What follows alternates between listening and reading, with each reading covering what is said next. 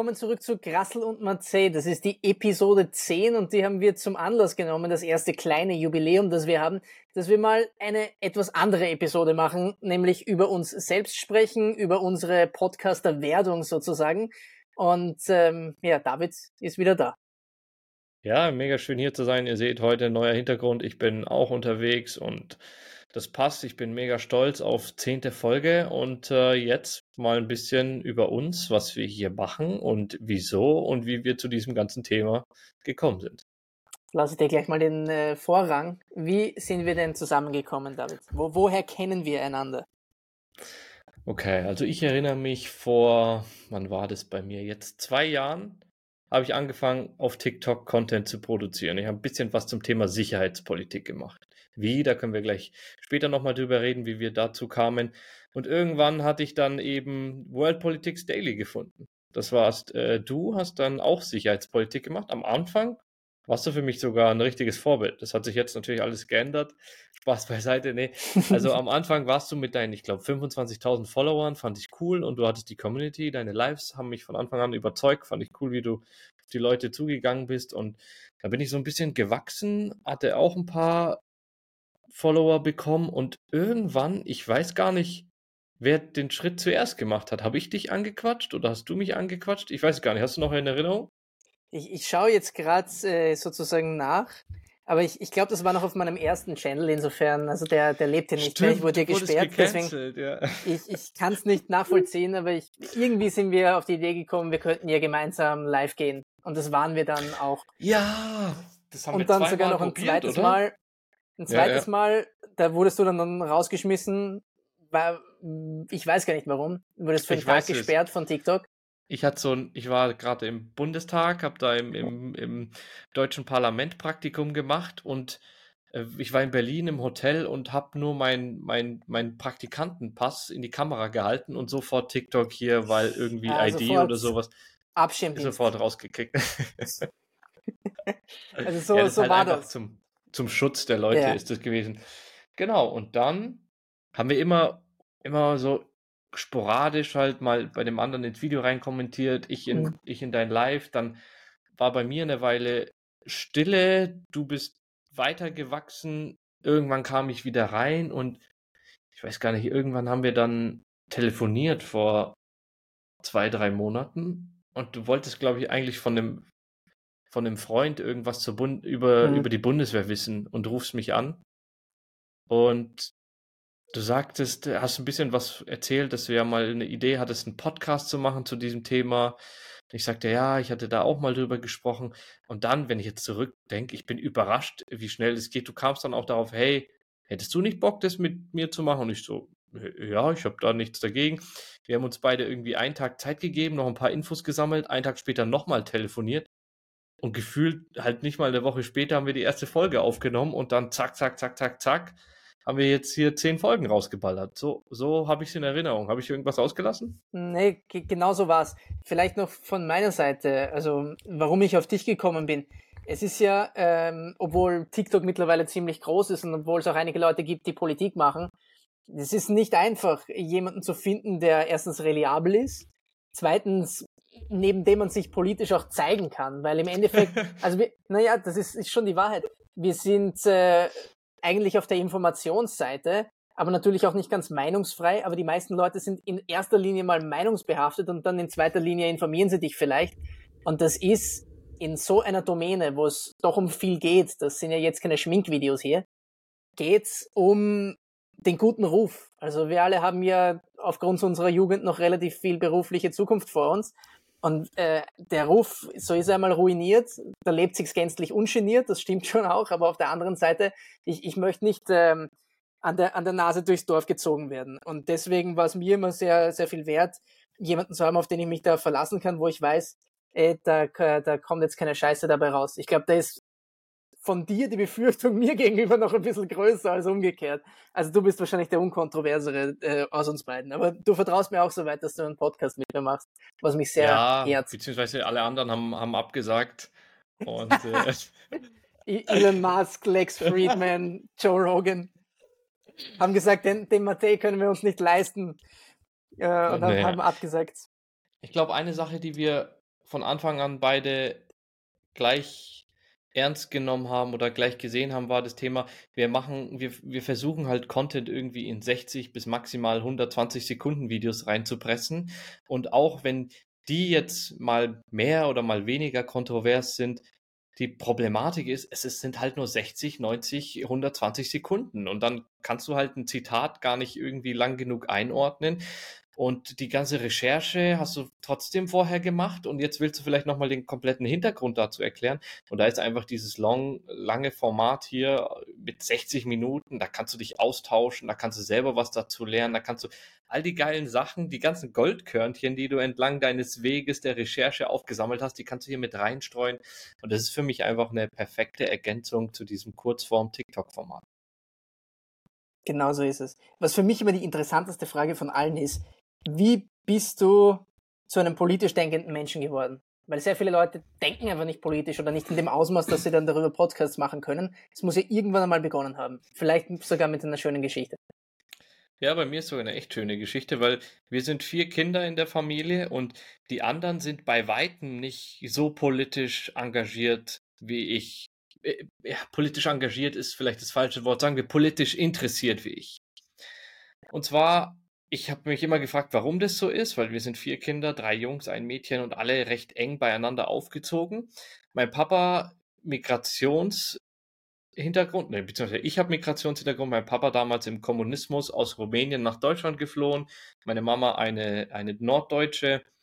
Und mein Papa hat mich als kleiner Junge immer sonntags alle vier Jahre zur Bundestagswahl mit in die Grundschule genommen. Und da hat er seine Zettel ausgefüllt und die dann da reingeschmissen. Und ich erinnere mich noch als kleiner Junge, wie ich da mit ihm in die Wahlkabine gegangen bin, wie es hieß, jetzt gehen wir wieder Bürgermeister wählen, jetzt gehen wir Abgeordnete oder Partei, Bundestag wählen und sowas.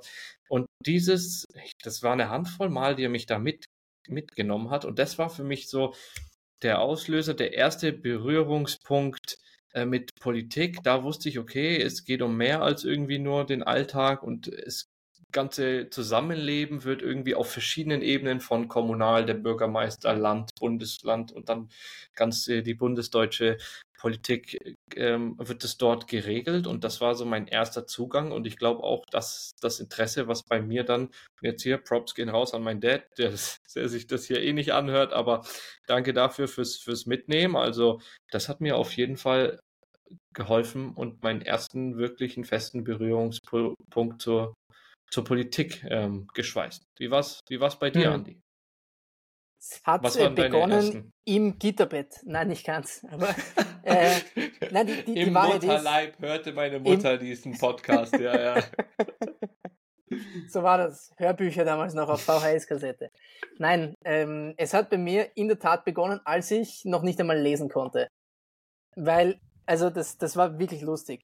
Ich hatte im Esszimmer meiner Eltern eine, eine Karte aufgehängt, Weltkarte, also politische Karte mit Ländern und Hauptstädten. Und äh, ich habe dann immer versucht, das war eigentlich die Art und Weise, wie ich die Buchstaben gelernt habe, irgendwie die Namen der Städte und der Länder richtig auszusprechen. Und so wusste ich dann, als ich drei, vier Jahre alt war, schon alle Staaten der Welt mit den dazugehörigen wow. Hauptstädten. Was mir sehr viel Geld eingebracht hat damals, im guten alten, sehr viele Schillinge damals noch, weil ich ähm, ich weiß gar nicht, ob es sowas heute noch gibt. Äh, meine Großeltern hatten ein Restaurant oder eher Gasthaus, hätten wir gesagt dazu. Und da war am Freitag immer Sparvereinseinzahl. Mensch, der jetzt nicht von der Bank war, sondern es war einfach eine Privatperson, die hat mehr oder weniger die Sparbücher zwischenverwaltet. Also eine Person ist zur Raiffeisenbank gefahren, hat dort äh, gesagt, die Leute haben das, das, das, das, das einbezahlt, die war sozusagen dafür verantwortlich und diese Sparvereine haben dann meistens in Gasthäusern stattgefunden. So hatte das Gasthaus einen Konsum die Leute haben währenddessen gespart und sind sich dabei gut vorgekommen. Und meine Mutter war die Person, die das gemacht hat und ich bin immer daneben gesessen. Und wenn die Leute halt zum Einzahlen gekommen sind, haben sie mich dann immer gefragt, ja, was ist die Hauptstadt von so und so, weil die wussten das schon. Und ich habe ihnen die richtige Antwort gesagt und dann sind immer ein paar Schillinge für mich abgefallen zu dem Zeitpunkt. Und ich war Sparfuchs und äh, davon profitiere ich heute noch. Also ich glaube, den, den Reichtum, den ich mir damals äh, aufgebaut habe, so viel war es nicht, aber der, von dem habe ich sehr wenig verkonsumiert. Erst dann zu einem späteren Zeitpunkt. Aber fast ja. forward, So, das war jetzt mal die Geografie. Und die Politik, die kam dann so mit elf, zwölf Jahren. Da habe ich meine Mutter gefragt zum Geburtstag damals, ob ich ein Profil-Abo haben kann. Profil ist das österreichische, die, der österreichische Spiegel, würde ich sagen. Mittlerweile nicht mehr so gut, aber damals war es echt noch ein dickes äh, Magazin, das jede Woche kam. Und so habe ich mich dann politisch informiert. Und ja, irgendwann ähm, war es dann schon, wusste ich dann schon so viel, dass fast zu schade war, um damit aufzuhören. Ich war ja eigentlich in der HTL, das heißt äh, technische Schule, also meine Matura war jetzt keine typische Matura, kein, kein typisches Abitur, sondern ich habe ähm, in Fächern maturiert wie Wasserbau und angewandte Mathematik und Statik Mega. und sowas. Das heißt, das heißt, Abitur oder Matura kamst du dann raus und war da noch was übrig von deiner kind Kinderarbeit jetzt als Geldeintreiber und, und Städteerrater und hier dein, dein politisches, dein, hier dein Magazin? Mir, ich will Städteplaner werden. Ich, ich dachte mir, das, das fest und dann irgendwann bin ich drauf gekommen, na, das ist nach Hochbau, Tiefbau. Na, also ist, ist mir zu kompliziert. Ist, ich habe die Matura relativ leicht geschafft noch, aber das, äh, das wäre einfach zu viel gewesen. Ich, ich hätte rein theoretisch sogar die Gewerbeberechtigung, äh, Häuser bauen zu dürfen. Es ging sogar. Ich habe auch auf der Baustelle gearbeitet im Sommer, teilweise mit 16, 17 Jahren. Nicht Aber schlecht. ja, so bin ich irgendwie dazu gekommen. Und irgendwann dann aus Fades, muss ich sagen, habe ich mit TikTok angefangen, weil ich mir dachte, ich habe zu viel Freizeit, ich mache jetzt irgendwas. Und da schon Politik, weil mir fehlt jetzt von du dein, deinem Wasserbau angewandte Mathematik Matura dieser diese Lücke. Ich meine, war das bei dir beständig? Das Interesse an Politik hat sich gehalten oder und dann irgendwie nach nach Ja, Abi... es war schon nebenbei immer. Okay. Ja, ja, dann... also es war definitiv so, dass, dass, dass, dass ich halt immer in der Klasse das meiste drüber wusste, aber ich war halt nicht, ich habe halt keinen Karrierepfad gesehen.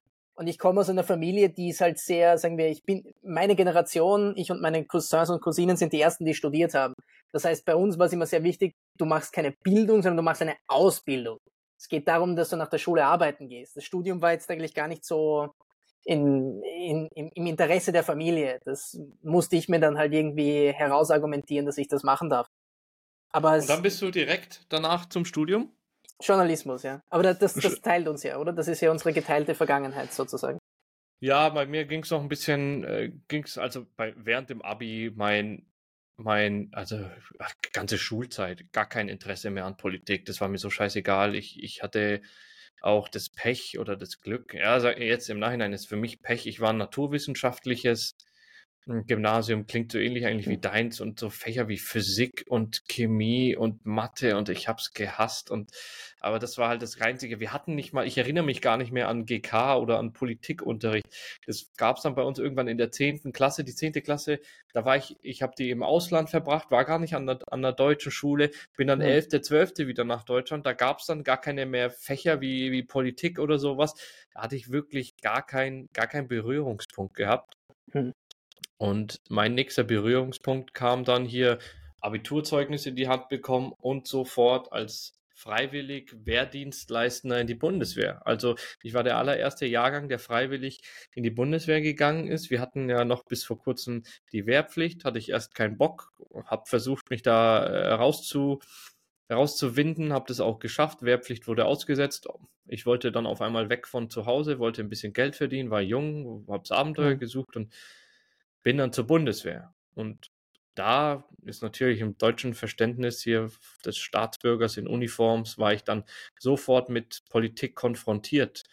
Es war aber niemals der Grund. Also ich habe jetzt keine ehrwürdigen Gedanken gehabt, zur Bundeswehr zu gehen und jetzt, oh, und ich muss Deutschland verteidigen und hier zum Deutschland dienen. Am Anfang ging es bei mir nur um, um Geld und Abenteuer und dadurch, dass wir dann War in der Bundeswehr... das Geld.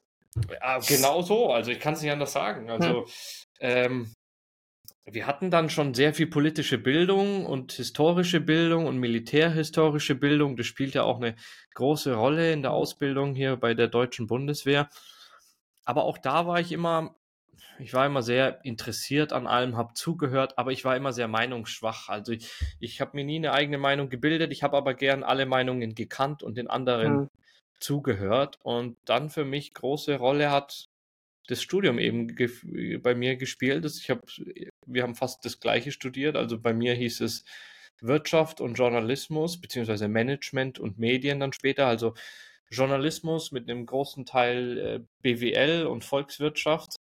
Und vor allem das Journalistische hat mir dann halt extrem viel Spaß gemacht. Ich habe dann auch gearbeitet in einer Lokalredaktion und habe dort äh, war so kleiner Schreiberling und halt Sachen zu recherchieren, Geschichten aufzudecken und sowas. Und das hat mir total Spaß gemacht. Und mein großer Favorit im ganzen Studium war halt alles rund um soziale Medien, Digitalisierung, Zukunft, TikTok und äh, TikTok gab es damals noch mhm. nicht, aber halt all das, was sich dann in den nächsten Jahren ähm, veröffentlicht äh, oder öffnet, hat, hat, hat mich extrem angesprochen. Mhm. Ich weiß nicht, hattest du schon ein Fable irgendwie für soziale Medien dann im Studium oder was, was hat das Studium vor allem mit dir gemacht? Also einer, einerseits äh, hat es mir erklärt, dass, äh, dass im Journalismus sehr viel falsch läuft. Das, das habe ich, hab ich zunächst mal verstanden. Also ich, ich habe es ja auch nur studiert, weil ich mir dachte, ich, also jetzt mit was richtig anspruchsvollen, so Studien, die man auch ernst nimmt, im Sinne von Luft- und Raumfahrttechnik, ja. Ja, Juristerei und sowas, halt ähm, Jure, sagt man in Deutschland, glaube ich. Das, mhm. das habe ich mir ernsthaft nicht zugetraut und habe mir gedacht, das ist mir, das ist mir ein bisschen zu heavy. Ich mache jetzt Journalismus, da kann ich mir zumindest was drunter vorstellen. Wird, wird schon was gehen. Und dann spaziere ich dort rein, das war 2016. Und es war halt sofort die US-Wahl. Und es war gerade, ich weiß nicht, wer sich noch zurück erinnern kann. Äh, da war kurz davor war das Brexit-Votum. Und danach kam eben die US-Wahl und jeder war sich sicher, Hillary Clinton wird gewinnen und sowieso und überhaupt. Und wir hatten halt, ich äh, werde jetzt nicht austratschen, wer es war, wir hatten eine Person, die war pro-Trump. Hat so Breitbart gelesen und sowas. Und die anderen waren halt so die angepassten europäischen Liberalen, die, die halt überhaupt nicht verstehen können, wer überhaupt jemals in seinem Leben auf die Idee käme, Trump zu wählen. Und ich war halt so ein bisschen, haben wir das mal angeschaut, haben wir so gedacht, ja, schauen wir mal, schauen wir mal, wie sich's verhält, schauen wir mal, was die, was die Leute jetzt alles sagen, was eigentlich gegen die journalistischen Standards grob verstößt, nur weil es ihre Meinung ist. Und dann, also relativ bald nach diesem, nach dieser Wahl, dann im November, bin ich halt mit so paar Leuten dann halt aufwaschen gegangen, weil ich mir gedacht habe, ihr habt so wenig Ahnung, aber habt so viel Meinung. Und jetzt, jetzt, jetzt müssen wir mal, und ich habe mich sehr unbeliebt gemacht. Also ich glaube, ich war im, im Endeffekt war ich nicht vorstellen. sehr vielen Leuten sympathisch. war jetzt sarkastisch, oder? naja, also es war, war schon so. Und, und ich habe dann, da, da, was du verstehen musst, es gibt, glaube ich, drei journalistische Studiengänge in Österreich überhaupt, wovon der, den ich gemacht habe in Wien, der ernsthafteste ist, wo sich die meisten Leute darauf bewerben. Das heißt, da marschieren schon Leute rein, die ein gewisses Standing haben in der österreichischen äh, journalistischen Szene, also die dort in sehr hohen Positionen arbeiten. Vortragende von mir waren viele Frauen? Ja, also ich würde sagen, bei uns war es so 25 zu 15 der Jahrgang. Hm. Und von den Vortragenden her war es 50-50, aber da waren halt Leute wie Lou Lorenz Titelbacher, die die nationalen Nachrichten bei uns gelesen hat zu dem Zeitpunkt. Da war Florian Klenk einer der, ich glaube, der zweitgrößte Österreicher auf Twitter. Ähm, also wirklich, wirklich hochrangige Leute. Und ähm, ja, ich, ich, hatte, ich hatte dort meinen Spaß, aber auf der anderen Seite habe ich mir dann auch gedacht, ey, pff, ich kann, ich kann nicht mit denen zusammenarbeiten. Das heißt, es war immer, Leute haben mir gesagt dann, sehr wenige sind eigentlich im Journalismus geblieben, die mir studiert haben, aber die, die es getan haben, haben mir gesagt, ja, du kennst dich so gut mit der, mit der, mit der Außenpolitik aus, warum willst du jetzt nicht zum Standard ins Außenpolitikressort gehen? Oder warum die, die Stelle bei der Süddeutschen Zeitung, die ich jetzt antrete, die solltest eigentlich du machen? Ich habe mir so gedacht, ich kann dort nicht, das ist unmöglich für mich. Ich müsste mich so verbiegen dort. Und zum, zum Glück, ich meine, Glück ist vielleicht in dem Fall das falsche Wort, aber dass es sowas wie TikTok gibt, wo du anfangen kannst und ohne große Öffentlichkeit gleich mal Videos rausballerst, die trotzdem viral gehen das, das war die größte Hilfe, weil hätte ich mir irgendwo anders was äh, langsam aufbauen müssen, dafür hätte ich einfach die Geduld nicht gehabt. Sag ich dir Wie ganz ging ehrlich. das bei dir los? Also hast du im Studium dann schon TikTok angefangen? Nee, nee, nee, also da war TikTok, ich habe 2019 abgeschlossen. Ich bin ja eigentlich, mein Geld verdiene ich ja im Sport und bin nach Salzburg gegangen und war dort, also Sportjournalist, bei einem, Moderator, oder? Genau, also bei einem einschlägigen Fußballverein war ich dort für Medien äh, Leute wissen jetzt schon, worum es geht, weil äh, RB ist sehr unbeliebt. Aber ja, war ich, war ich für Medien zuständig dort. Und aber es hat mir Sport ist halt lustig, also du, du, das macht Spaß. Aber auf der anderen Seite ist es halt auch nicht wichtig genug. Mir war immer wichtig, dass ich, dass ich im Leben was mache, wo, wo, wo es auch einen Unterschied ausmacht.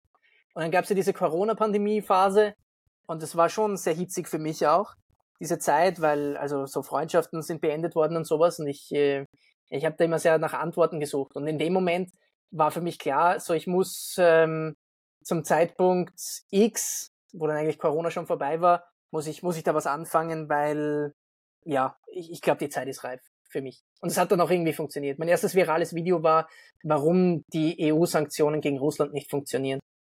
Es war lustig, Und? weil das Video habe ich auch verwendet für eine Bewerbung beim österreichischen öffentlich-rechtlichen Rundfunk, wo ich nicht genommen wurde aufgrund Abgelehnt. meines TikTok-Kanals. ja. Ja, ja, wenn du das Video jetzt dein allererstes Video oder dein erstes virales anschaust, hm. ähm, cringest du dann weg oder wie, wie ist das jetzt im, im Nachhinein? Oder hat sich seitdem der Production Value bei dir äh, verändert? Oder wie, ja, wie, wie er ist nicht auf deinem zurück? Standard. Er ist nicht auf deinem Standard, aber er ist, er ist besser geworden. Das, das definitiv. Mein Standard ist ja auch nur hier der Beste in der Sonderschule, also ist ja auch nichts irgendwie ähm, Außergewöhnliches. Nee, nee, nee, aber, aber wer, also deine Animationen sind wie, wie viel Zeit äh, verbrauchst du, um ein Video zu produzieren? Können, können wir gleich nochmal rein. Mich interessiert nämlich, der Schritt auf TikTok zu gehen, ist ja für viele dann doch ein recht großer. Kannst du da nochmal erzählen, was dich dazu bewegt hat? Also.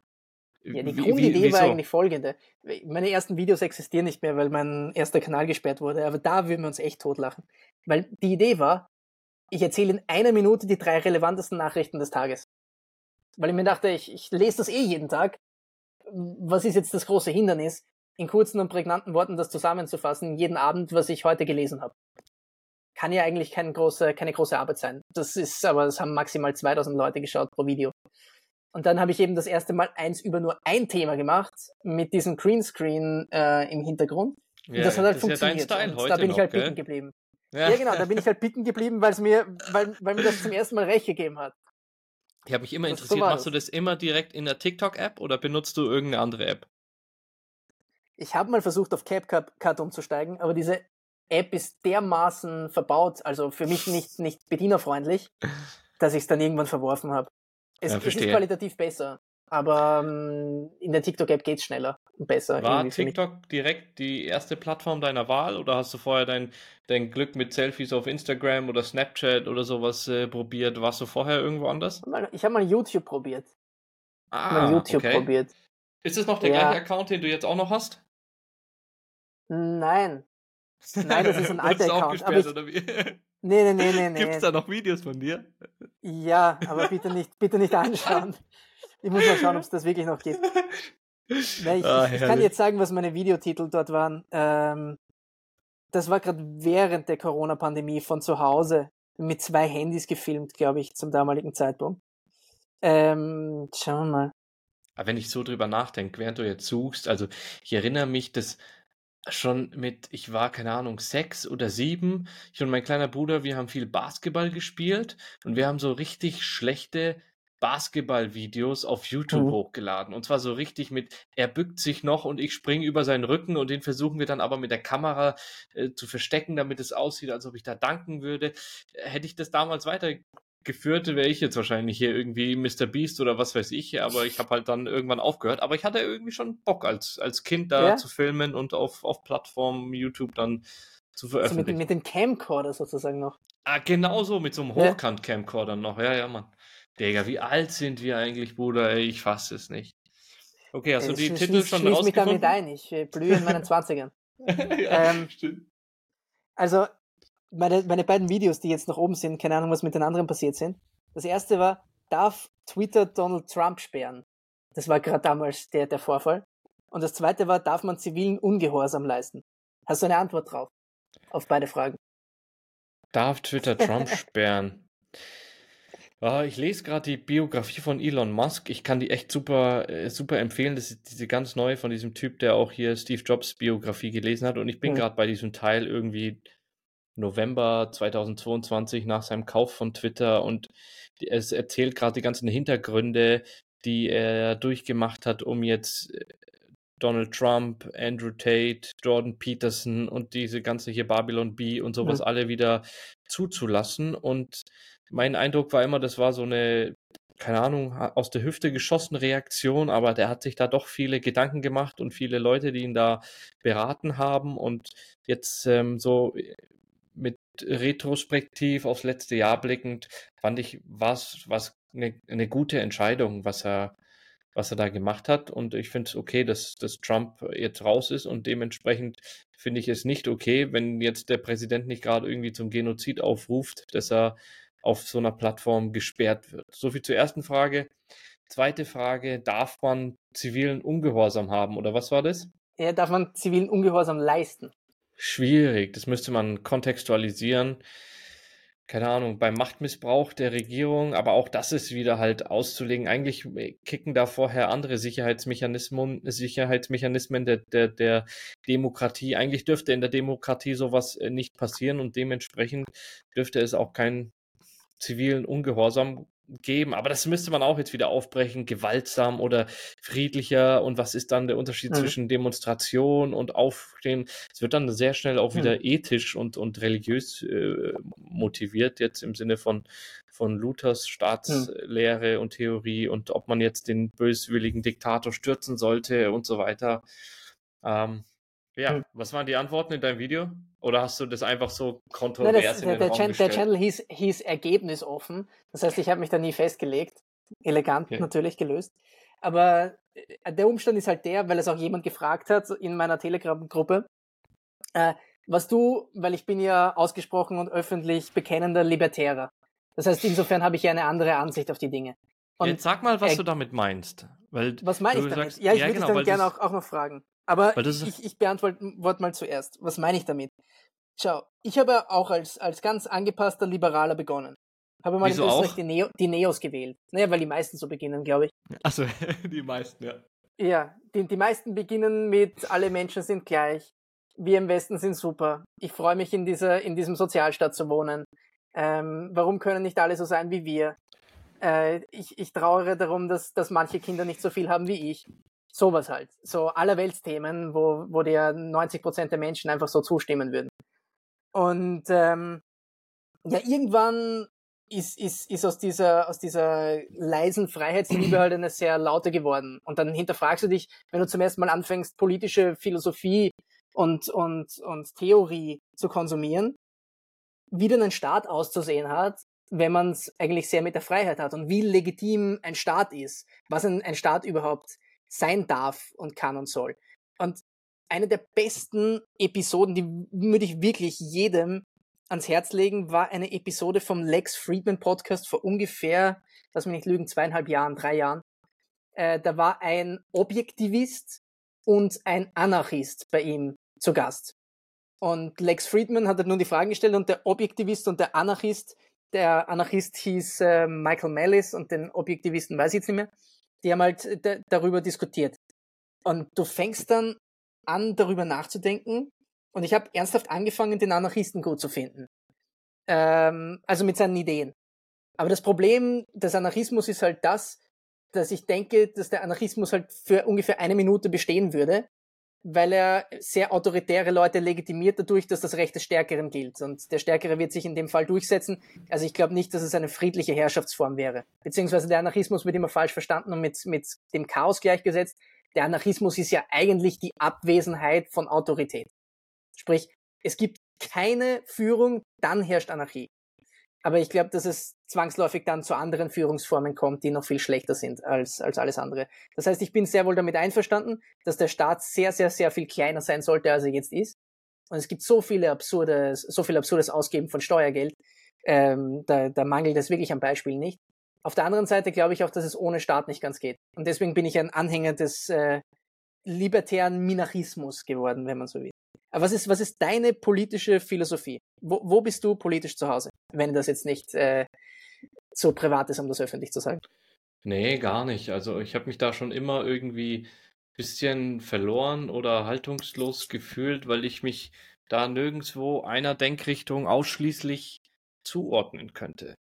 Ähm, ich ich, ich, ich, ich glaube auch, dass es ganz vielen Menschen so gehen würde. Wir könnten jetzt wirklich das Parteiprogramm jeder Partei, die im Bundestag vertreten ist, hier hinlegen. Und wenn wir uns wirklich die Mühe geben, alle durchzulesen, bin ich mir sicher, dass ich in jeder Partei mindestens eine Sache finde, die ich zumindest mal nachvollziehe oder wo ich, wo ich denken könnte, ey, die, die, Idee ist gar nicht so schlecht, kann man doch mal, kann man doch mal probieren oder machen. Ist doch mal, ist doch mal ein Ansatz. Deswegen äh, ist es mir schwer gefallen, mich immer irgendwie irgendwo zuzuordnen. Aber ich wurde natürlich von außen durch einfach die Art, wie ich denke und kommuniziere und rede und schon mein, mein Karriereweg einfach dann, äh, dann doch einer Seite zugeordnet. Und zwar, ich, ich, war, ich bin ja ich bin jetzt seit zwölf Jahren in der, seit über zwölf Jahren in der Bundeswehr und äh, wenn ich da mit einem normalen Menschen rede oder mit einem Zivilisten, da, da wirst du halt sehr schnell dann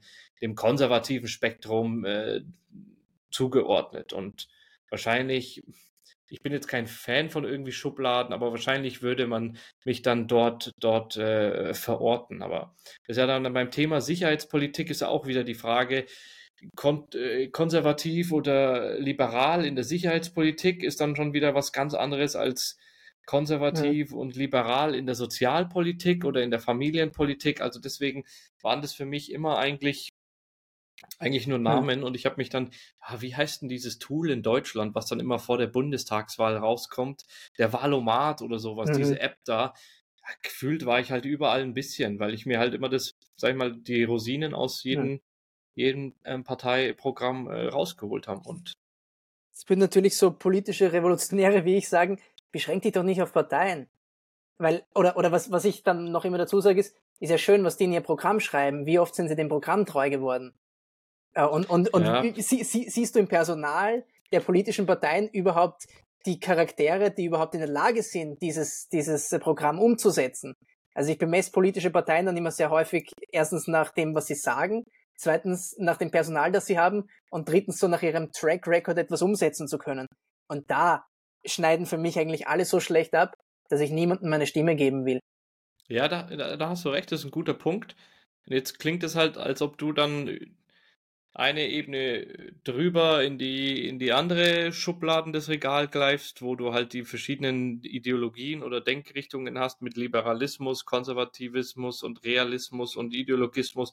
Wie auch immer, klar, kann man auch auf dieser Ebene diskutieren. Das ist halt sehr viel Elfenbein und abstrakt und das lässt sich schwer in, in Worte fassen. Und deswegen für den einfachen Bürger ist es halt viel verständlicher irgendwie jetzt über Sozialpolitik anhand von mhm. Wahlprogrammen, weil dann weiß man, okay, die eine Partei will ähm, bedingungsloses Grundeinkommen und die andere Partei will Arbeitslosengeld abschaffen oder sowas. Das ja. hilft für den, das hilft den einfachen Menschen halt besser zu verstehen, als jetzt, okay, die ist in der Sozialpolitik konservativ oder liberaler. Deswegen sind das alles nur, finde ich, Stempel, die wir drauf machen. Mhm. Auf welcher Ebene man das jetzt macht. Du hast schon einen guten Punkt mit Politik und die, mit Parteien und ist ja eh in der deutschen Politik so, mhm. dass die sehr auf einzelne Personen zugeschnitten sind. Also man wählt die SPD, weil man Scholz mochte oder man wählte die, die Grünen, ähm, weil man äh, Baerbock oder Habeck mochte oder weil man hier ganz viele junge Leute feiern Lindner einfach, weil, weil er gut aussieht, weil er gepflegt ist und ja. weil er halt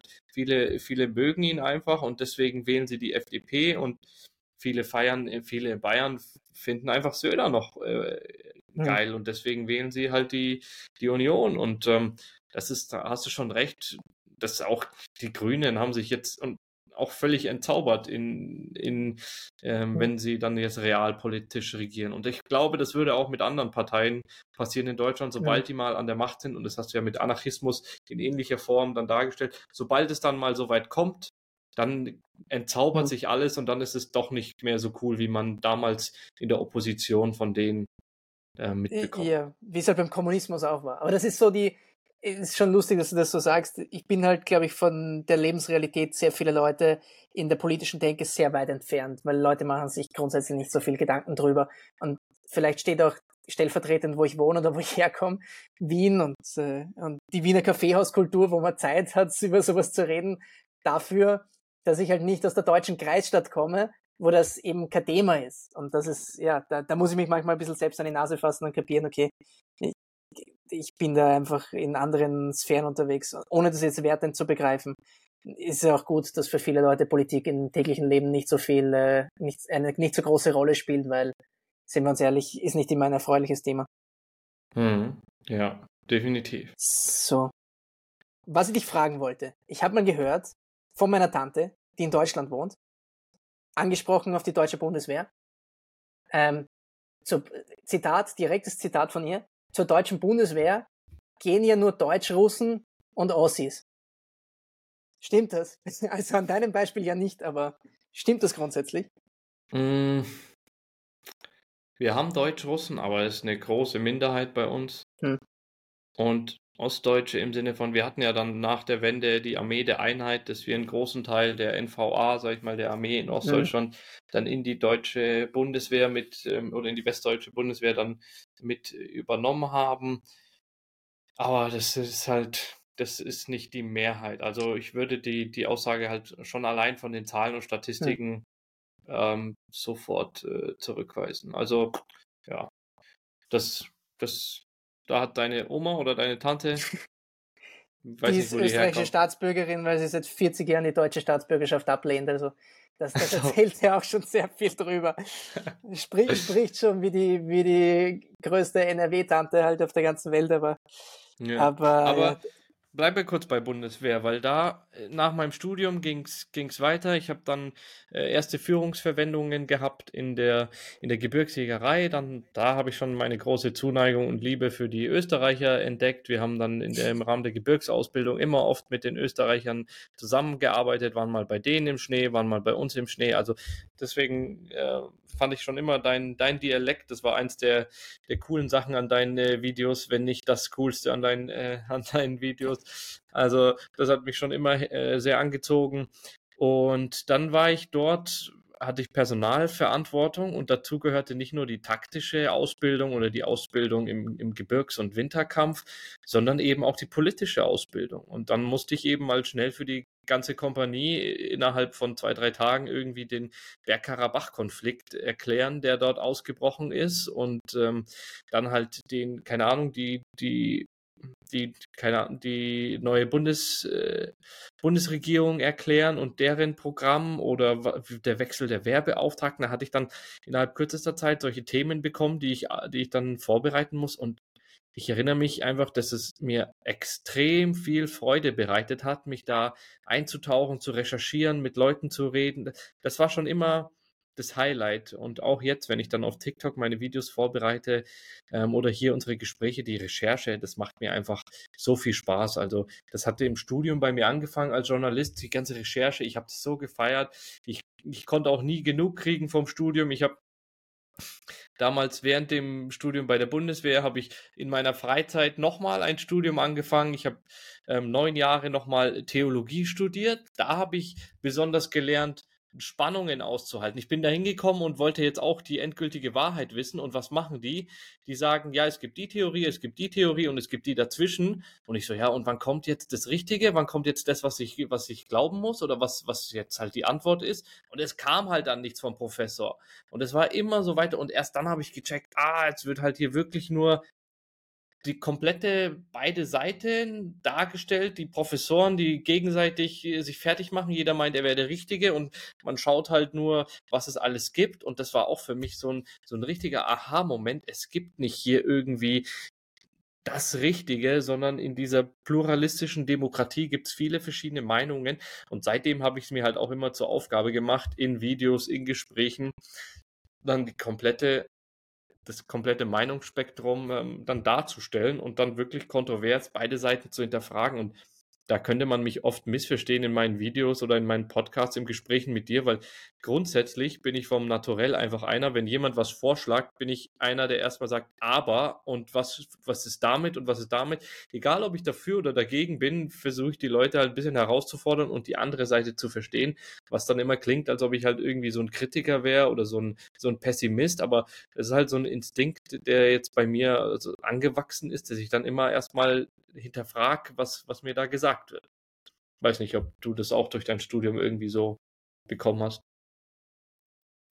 Ich, ich glaube, das bekommt man durch die deutsche Staatsbürgerschaft. nee, nee. Also, natürlich. Ja, ja, sicher, ja. sicher bin ich da, bin ich da immer ein bisschen kritisch. Aber das, das schließt eigentlich super an die Frage an, die wir von Shohun gestellt bekommen haben. Der fragt nämlich, wie schwierig ist es, immer neutral zu bleiben, falls das jetzt der Anspruch ist? Ich stelle es jetzt mal so in den Raum. Ich finde schon gut, dass er nicht gesagt hat, äh, objektiv zu bleiben, weil das geht immer schief. Aber neutral zu bleiben, gibt es nicht Momente, wo auch manchmal die Emotionen hochkommen? Ja, also ich will das, ich würde das sofort reingrätschen, weil ich, ich bin nicht neutral, ich will nicht neutral bleiben, aber ich will kontrovers sein und ich will kontrovers bleiben. Was meine ich damit? Neutral sein heißt selber keine eigene Meinung zu haben. Neutral ist der. Schiedsrichter irgendwie beim Fußball. Und sogar da hast du hier Heinz als Fan in der ersten Reihe, der schreit, dass der Schiedsrichter nicht neutral ist. Also sogar da ist Neutralität irgendwie schwer. Also ich will nicht neutral sein, ich will kontrovers sein. Und was meine ich damit, dass eben die Sachen, die in der Wissenschaft, die in der Medienlandschaft, in der gesellschaftlichen Debatte kontrovers diskutiert werden, dass ich die eben auch kontrovers darstelle. Das heißt wirklich beide Seiten. Ich will dass ich von meiner eigenen Meinung ein bisschen in den Hintergrund trete, also, dass ich die gar nicht jetzt in den Vordergrund pushe und mein ganzes Video, meine ganze Botschaft um die eine eigene Meinung bastel, sondern die kann ruhig auch mal rauskommen, aber dann eher im Hintergrund und vielleicht durch irgendwelche kleinen Kommentare oder Jokes oder Emojis oder Auswahl von, von Sätzen, einfach um ein bisschen Humor reinzubringen. Aber ansonsten habe ich den Anspruch, kontrovers zu sein und das, das, das ist auch nicht immer leicht, weil natürlich wir im, im Westen haben natürlich hauptsächlich Nachrichten aus dem Westen und wir tauchen halt jetzt schon komplett dann in die, in die, in die äh, in die Grundsatzdebatten jetzt im Journalismus ein, aber klar, man muss sich schon manchmal auch Mühe geben und bewusst zwingen, sich die Meinungen auch anzuhören oder zu recherchieren, die man selber für ungemütlich hält. Ich weiß nicht, mhm. hast du ähnliche Erfahrungen gemacht? Das mit der Neutralität sehe ich anders, äh, weil ich hatte eine Erfahrung, ähm, ich hatte relativ viel in Großbritannien zu tun für eine Zeit und, und dort in der Schule haben die Diskussionsvereine, ist teilweise auch sogar verpflichtend, daran teilzunehmen. Und dort wird diskutiert nach einem Modus, der eine Frage behandelt. Es gibt immer A und B, gegensätzliche Argumente. Und einmal musst du Seite A vertreten und dann wird gewechselt und dann äh, vertrittst du Seite B. Das heißt, du wirst gezwungen, zumindest einmal eine Meinung zu vertreten, vielleicht sogar zweimal, wenn du keine davon hast, die gar nicht deine eigene ist. Das gibt dir so ganz andere Perspektiven. Weil, weil bei uns reicht es immer schon, genau, weil es bei, bei uns reicht es immer schon zu sagen, mhm. ich, ich habe mir auch die andere Seite angehört. Ja, ja, aber die andere Seite anzuhören, ohne es selbst zu verinnerlichen und dich in die Position hineinzuversetzen, deren Argument bedienen zu müssen, mit bestem Gewissen und Gewissen und Gewissen, so dass du eine Debatte auch gewinnen könntest, unter Anführung von Argumenten, die noch nicht mal deine eigenen sind, die du noch nicht mal unterschreibst. Das ist ein komplett anderes Level. Und das habe ich mir so zu Herzen genommen, dass ich, einer meiner Lieblingsaussprüche ist immer, ähm, One man's freedom fighter is another man's terrorist oder umgekehrt. Wo ich immer sage, ich, ich bin immer sehr vorsichtig zu sagen, wer schuld ist. Insofern habe ich da, glaube ich, einen höheren Neutralitätsanspruch. Ob ich dem immer gerecht werde, ist die andere Sache. Ähm, aber ja, ich, ich bin da in, in, den, in der Wahl der Wörter weniger verurteilend, glaube ich, als viele andere auf TikTok du bist jetzt, glaube ich, eh noch jemand, der mir näher ist. Es gibt halt andere, die gehen nicht mit dem, mit dem Gedanken rein, ich will jetzt neutral sein oder ich will jetzt die Tatsachen erzählen, sondern die gehen schon mal mit einer missionarischen Vorgabe da rein und, und sehen halt eher ihre Aufgabe darin, moralisch Recht zu haben. Also sie wollen mit, mit dem, was sie sagen, Recht haben, nicht notwendigerweise die beiden Seiten fairerweise mit ihren Argumenten abbilden. Mhm. Ja, das finde ich exzellent, wie du es auf den Punkt bringst. Leider hinterfragen das auch nicht so viele Leute, was, was die Absicht der Leute, der, der, der, der, der Content Creator in diesem Fall ist. Deswegen, ähm, das finde ich ein guter Hinweis. Jetzt eine Richtung, in die ich das Gespräch noch lenken möchte, ist, ich schmunzel immer über die Kommentare in unseren Podcast-Videos hier mit was wollen die zwei eigentlich in ihrem Kinderzimmer, die hier beide Kopfgedeckungen ja. im Gebäude tragen? Was, was wissen die eigentlich schon ähm, zu Politik? Äh, nur zum Hintergrund, wenn ich in den Gitos eine Mütze trage, dann ist es nur daran, dass ich keine Bock hatte, jetzt noch meine Haare irgendwie fürs Video fresh zu machen und deswegen einfach schnell äh, die, die Mütze drüber ziehe. Äh, ich weiß nicht, wie es bei dir ist, kannst du gleich was davon da, darüber erzählen, aber was, was zeichnet, was, was macht dich zum Experten? Oder wieso glaubst du, sind wir geeignet, über, über Politik zu sprechen. Kannst du da ein bisschen was erzählen? Ich meine, wir haben jetzt beide äh, festgestellt, okay, journalistische Standards haben wir verinnerlicht, haben wir studiert. Äh, wir haben zumindest das damit schon mal gewährleistet, die, die Arbeit oder die Recherche, die wir da reinstecken. Ähm, dazu kommt von uns beiden eben das, das Interesse seit, seit Kindheit an, an, an politischen Themen. Ich meine, was macht einen heutzutage zum Experten? Ich weiß nicht, der perfekte Geigenspieler hat halt dann 10.000 Stunden mit der, mit der Geige verbracht. Ähm, Politik, ja, wie sieht's, wie sieht's bei dir aus? Was macht dich da zu einem, der über Politik redet? Ich, ich, ich werde so ehrlich sein, die Definition als Experte ist eine Eigendefinition meistens.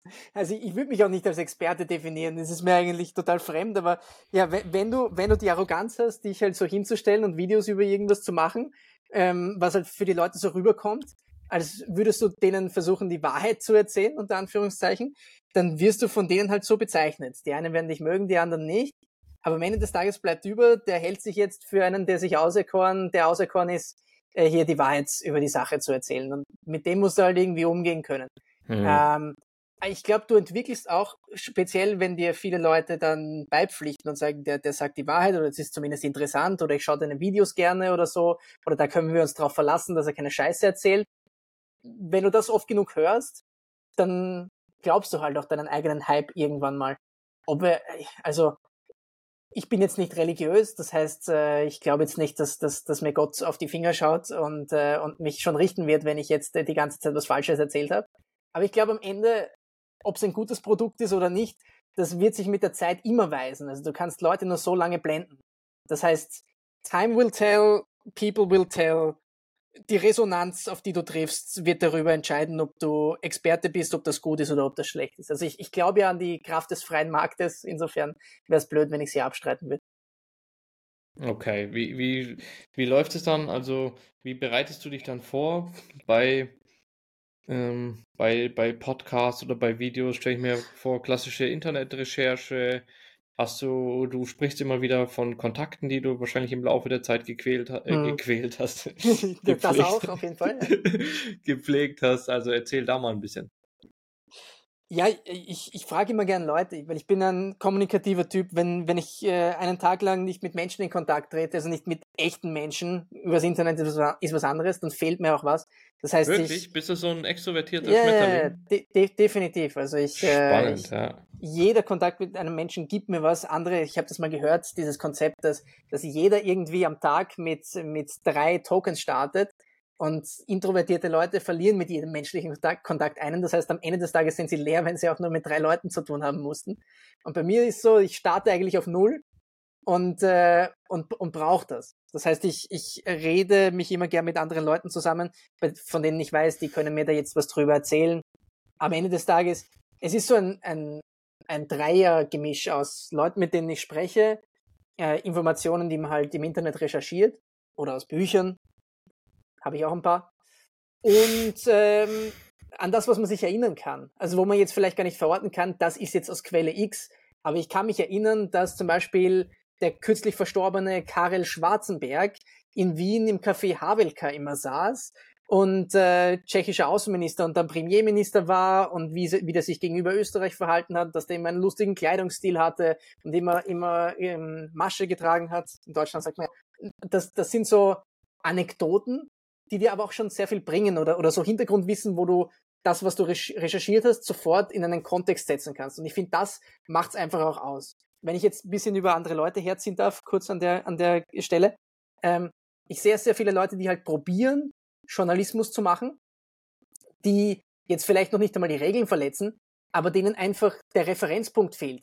Journalismus ist nicht etwas wiederzugeben, was irgendwer gesagt hat, sondern ich muss durch die Brille meiner eigenen journalistischen Vernunft und meiner Menschenkenntnis und meiner, meines Wissens interpretieren können, was der Mensch sagt, warum er es sagt, aus welcher Position er spricht, wie legitim das ist. Und weil wenn du das nicht kannst, wirst du einfach nur zum Weiterverbreiter von irgendwelcher Propaganda. Leute sagen politische Messages immer aus einem gewissen Interesse. Und du musst das Interesse verstehen viel mehr noch als den Inhalt der Message. Und das ist eigentlich so die Aufgabe. Und ob, ob uns das immer glückt, ich weiß es nicht. Aber äh, ich, ich glaube, da bist du schon relativ gut dran, wenn du da ein, ein, rundes Verständnis hast. Kannst du vielleicht noch was hinzufügen? Habe ich was vergessen oder äh, widersprichst du mir?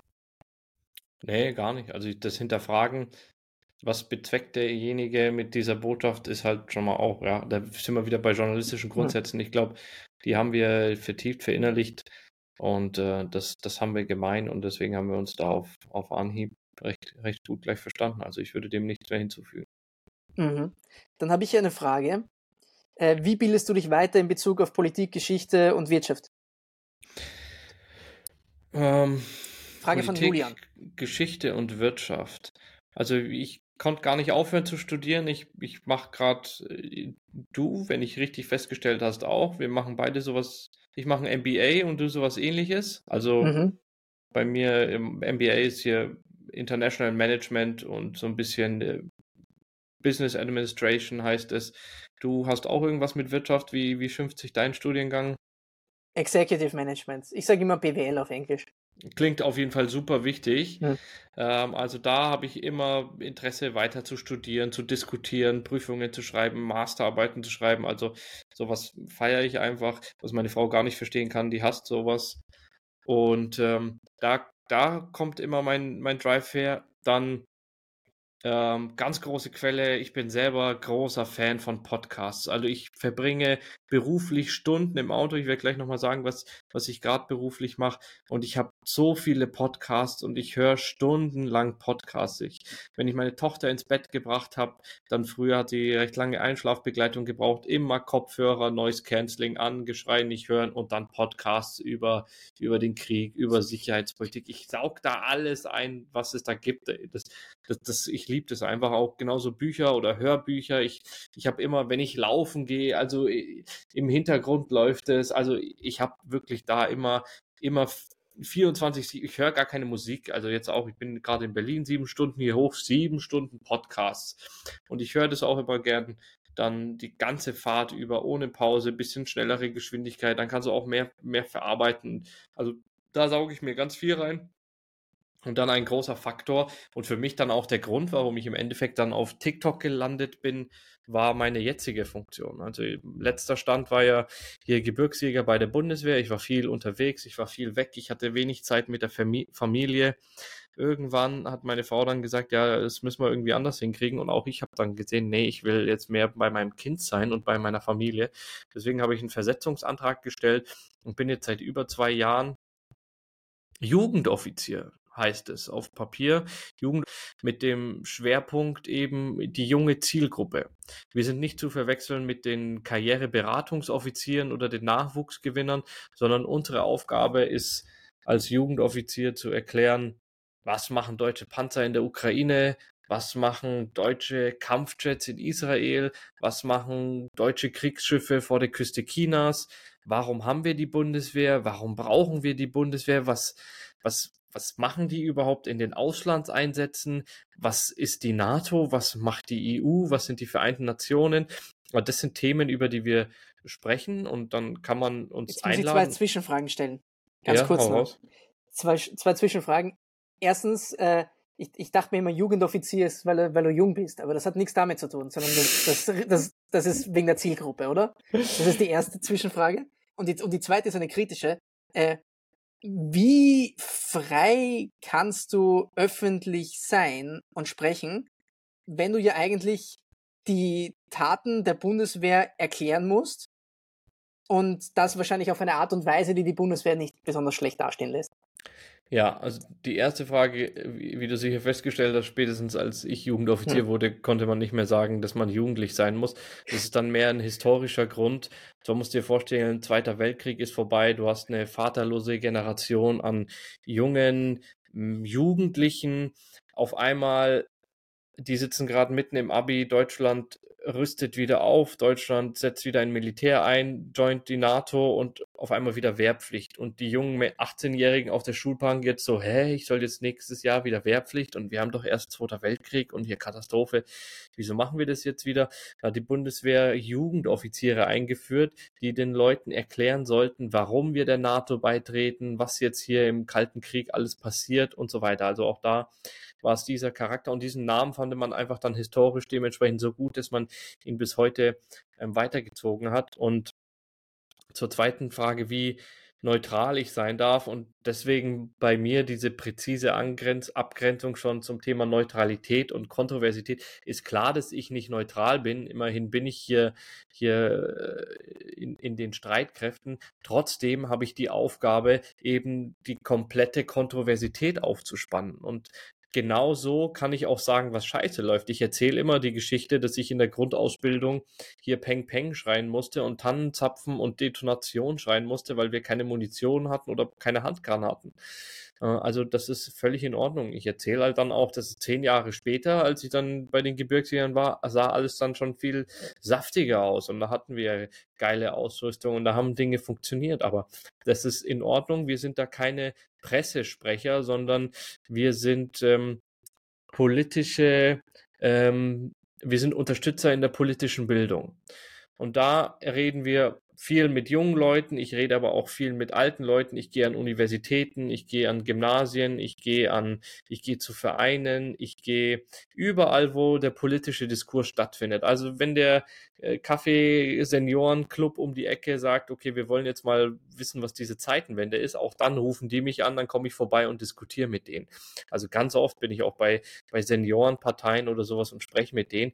Und da spreche ich sowieso den ganzen Tag über Sicherheitspolitik. Da spreche ich dann darüber, ja, was passiert gerade in Israel und, und in, zwischen Israel und den Palästinensern, was passiert gerade im Indo-Pazifik, was hat es mit den Wahlen der Amerikaner auf sich. Da sprechen wir über all diese Themen und dann war es für mich naheliegend. Ich rede den ganzen Tag darüber. Beantworte den ganzen Tag dazu die Fragen, die Chantal aus der letzten Reihe zum hundertsten Mal irgendwie stellt. Dann lass doch da gleich irgendwie ein Video draus machen und das Ganze auf TikTok verarbeiten. So bin ich auf TikTok gelandet und so bereite ich mich dann sowieso vor, weil ich den ganzen Tag mit jungen Menschen über Politik und Geopolitik und Weltgeschehnisse diskutiere, dass ich da halt schon sehr viele verschiedene Meinungen gehört habe und dementsprechend äh, breit aufgestellt bin. Also bei mir ist es einfach auch gerade Glück, dass ich das beruflich mache und es passt halt für mich äh, perfekt, dass ich das hier in meiner privaten Zeit dann noch zusätzlich machen kann, weil es mir auch Spaß macht. Und das wollte ich dich hier auch nochmal fragen. Also was dein Ziel ist, also oder wieso du das machst, was dich antreibt, weil um meine Antwort schnell vorwegzunehmen. Ich habe einfach so große Freude an der Recherche, kleine Videos zu machen, die dann zu schneiden und Effekte und Videomaterial und sowas reinzuschneiden. Das, das finde ich toll. Ich, ich finde es großartig, irgendwie komplexe Sachverhalte wirklich einfach und in zeitgemäße Sprache herunterzubrechen. Das, das macht also jede Sekunde vom Editieren und sowas habe ich dann wirklich große Freude, Politik hier, mich mit jemand auszutauschen, der genauso verrückt und gestört ist wie ich, den halt solche komischen Themen interessieren. Das liebe ich, das feiere ich und deswegen habe ich da mega Bock hm. drauf. Was ist deine Motivation?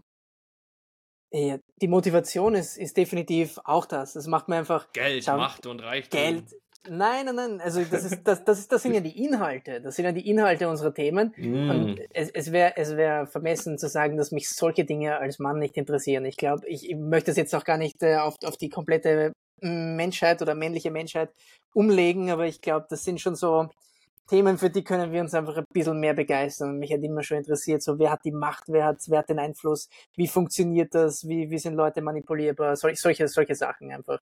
Man muss dann immer noch aufpassen, dass man die negativen Werkzeuge nicht selbst zu nutzen beginnt und zum ganz, ganz üblen Menschen wird. Aber ja, der, der Antrieb oder wo es mal hingehen soll, ich habe mir immer, das ist was sehr Unkonkretes, aber ich habe mir immer gedacht, wäre es nicht geil, so der Mensch in unserer Nation zu sein, dem, dem, dem man fragt, wenn irgendwas in dieser Sphäre, in der weltpolitischen Sphäre ähm, zu erklären ist, wäre es nicht geil, der Typ zu sein, der gefragt wird? Hm. So ein bisschen das, was Peter, Peter Filzmeier ist, so der, der bekannteste österreichische Politologe, was Innenpolitisches angeht. Ähm, so das, was der ist, auf außenpolitisch. Ähm, aber ich wäre auch schon mit einer Einladung bei Lanz zufrieden. Ja, okay. Ja, das, ich, ich, ich verstehe das. Also, ähm, mir, mir, mir geht es da ähnlich. Also, ich, mein Traum wäre es sogar davon zu leben. Also, ich würde gern wirklich so Johnny Harris-Style mhm. ein bisschen, ich würde gern selber mal äh, jetzt dann. Die Haube schauen, trägst wo... du schon besser als er, übrigens. Die Mütze, ich, Entschuldigung. Ich würde, ich würde gern irgendwo vor Ort sein, Sachen recherchieren, Videos dazu machen, einfach, dass ich davon, davon leben kann. Also das wäre natürlich der Hammer. Das finde ich einen, äh, einen coolen Job. Und gleichzeitig, ich hasse einfach all diese Boomer und auch Gleichaltrigen, die immer noch denken, TikTok ist dieses von 2017, diese Tanzplattform für Jugendlichen.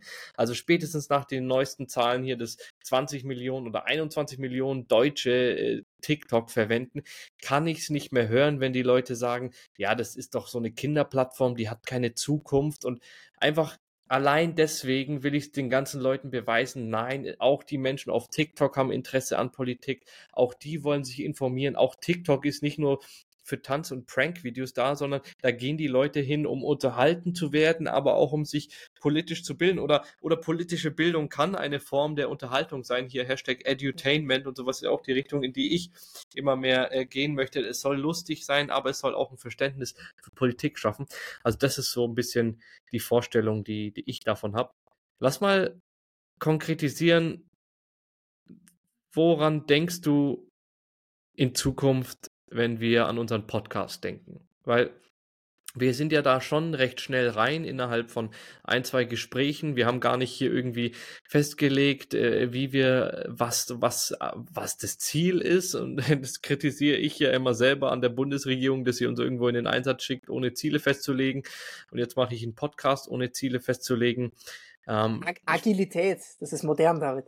Ja, klar, das kommt dazu. Also wir wachsen natürlich und der Weg ist das Ziel und das ist auch alles ähm, ganz schön und ähm, ich weiß nicht, mal mal ein bisschen ein Bild von der Zukunft unseres Podcasts. Also ja. 100 Folgen, 1000 Folgen oder was, was, was geht? Grassel und Matthä Folge äh, 10.000 mit dem deutschen Bundeskanzler zum dann, dannmaligen Zeitpunkt äh, Wer, wer wird das sein? Äh, Arafat Abu Chaka. Nein, oh ähm, nein.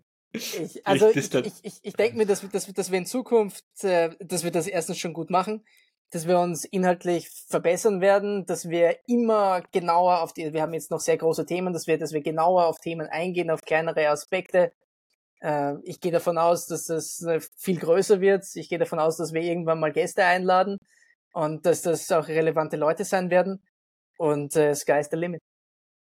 Ja, also ich bin da ganz bei dir. Wir, ich, ich bin da ganz ehrlich, unsere, hm, wir haben von vornherein auch dieses Konzept, was jetzt ähm, Andrew Tate und Joe Rogan und sowas gefahren haben, hatten wir auch im Hinterkopf, dadurch, dass wir schon eben wissen, TikTok ist unsere Plattform, wollen wir die auch weiter benutzen, um natürlich unsere 60-minütigen Gespräche über Politik dann auch wieder im Kleinformat dort zu zu, sag ich mal, zu verteilen und dort dann auch wieder in die, Reit, in die Weite zu gehen. Also das ist natürlich dann schon der Ziel, das Ziel und auch für mich natürlich der Wunsch, halt den Leuten zu zeigen, hey, Sicherheitspolitik, Geopolitik oder Weltpolitik, das ist ein cooles Thema. Das kann spannend sein. Man, das machen nicht nur ein paar Nerds im Elfenbeinturm mit äh, Wiener Dialekt, sondern das ist wirklich für die Straße.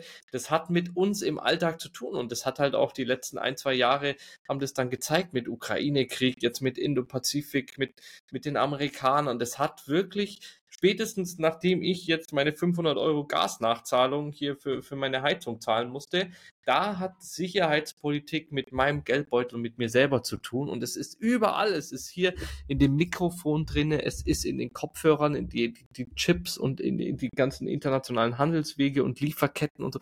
Es ist so vielfältig und spannend und aufregend. Und mich würde es halt so freuen, wenn dieser Funke auch so ein bisschen an unsere Zuhörer übergeht. Wieder definitiv. Hängt nur von unserem Enthusiasmus ab. An dieser Stelle möchte ich, wenn es sonst nichts mehr von dir gibt, ich glaube, das war jetzt ein schöner runder Bogen, ähm, die Episode schließen mit dem Aufruf, falls ihr eben eine von diesen Seiten betreut oder noch betreuen wollt, die unsere Podcast-Clips weiter posten, habt ihr die Möglichkeit, die Episode im Hochformat äh, zu downloaden unter dem Link, der in der Description zu finden ist. Ansonsten gibt es uns auf allen relevanten Plattformen, Twitter, YouTube, Instagram, TikTok sowieso und unter unseren privaten Accounts, das ist Sicherheitspolitik und World Politics Underline Daily 1. Damit schließe ich die Episode. Hat mich gefreut, heute mal über etwas anderes zu sprechen. demnächst wieder im gewohnten Format über ein politisches Thema unserer Wahl oder auch eurer Wahl. Schreibt uns eure Vorschläge in die Kommentare und dann sehen wir uns beim nächsten Mal. Danke. War der Hammer, Andi, auch dich mal ein bisschen äh, besser kennenzulernen. Wir hatten ja neben diesen ein, zwei Gesprächen nie wirklich äh, Zeit dafür. Deswegen, ich freue mich und auf weitere, wie viel? 10.000 Folgen und den Bundeskanzler mit dir. Genau, unbedingt. Also dann, danke fürs Zuhören und bis bald.